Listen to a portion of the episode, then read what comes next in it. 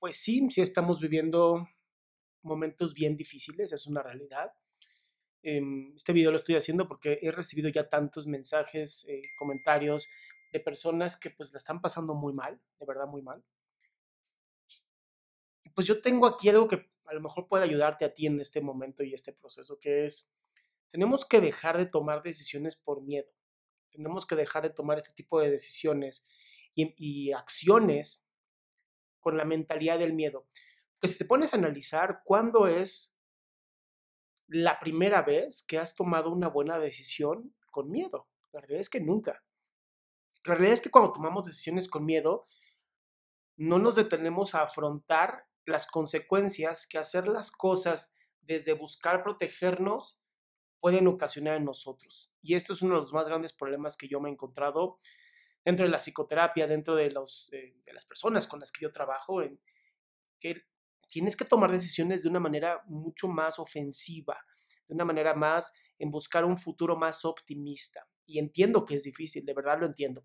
Entiendo que no estamos pasando estos momentos sencillos en donde pues, la pandemia no nos permite vivir así, pero este mensaje es para estas personas como yo, estamos buscando siempre lo mejor de las otras personas. Que tenemos esta idea de que el mundo, claro que puede ser mucho mejor y tenemos nosotros la capacidad de hacerlo mejor, pero para esto tenemos que tomar decisiones de una manera mucho más ligada a un mejor futuro. Jamás antes en la vida, ni en la historia, tantas mentes brillantes se habían juntado para poder combatir una amenaza mundial.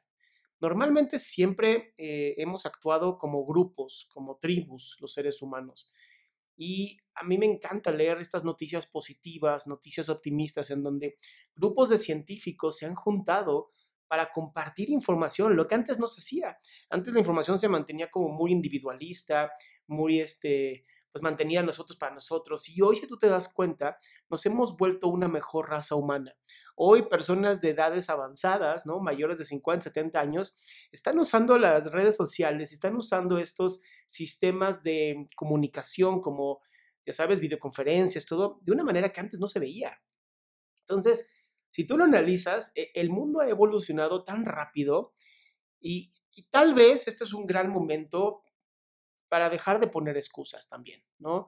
¿Cuántas veces eh, nos, nos encontrábamos en, este, en esta posición, en este momento de vida, en donde decíamos, es que yo quiero tomar un curso, pero no tengo tiempo, o quiero leer este libro, pero no tengo tiempo, o lo que sea y no tengo tiempo? Y de pronto es como si la vida nos dijera, ahí está tu tiempo, ¿no? Ahora sí estás en tu casa todo el día, ahora sí se supone que deberíamos estar con más tiempo porque ya no estamos enfrentando el tráfico. ¿Y qué estás haciendo con este tiempo? ¿Cómo estás usando este tiempo? ¿Lo estás usando para sentirte mal contigo? ¿Lo estás usando para sentirte triste, angustiado, en ansiedad? ¿Cómo estás usando este tiempo? Y esa es la respuesta de si estás a la defensiva o si estás a la ofensiva. En el libro de, del arte de la guerra, ahí puedo resumir un poquito, ¿no? Que dice, la mejor defensa es el ataque, ¿no? Y esto se usa también en, en fútbol americano y otras, este, otros deportes. Y, y es real si tú vas hacia adelante, si tú vas buscando oportunidades, si vas atacando y, quitando y tacleando todas estas nuevas obstáculos que la vida nos está poniendo, los resultados pueden ser maravillosos. Entonces, al final, todo es una decisión. ¿Cuál va a ser tu decisión? Yo espero que esta decisión sea dejar de estar a la defensiva y empezar a buscar las oportunidades. Las oportunidades que hoy tienes, entendiendo que hay muchísimas cosas que nos ponen en riesgo, pero siempre las ha habido. No es la primera vez que los seres humanos enfrentamos algo así. Hoy es un gran momento para enfrentar todo de una mejor manera. Entonces, ese es el nuevo reto para ti hoy. ¿Cómo vas a vivir? ¿Con miedo o desde la valentía?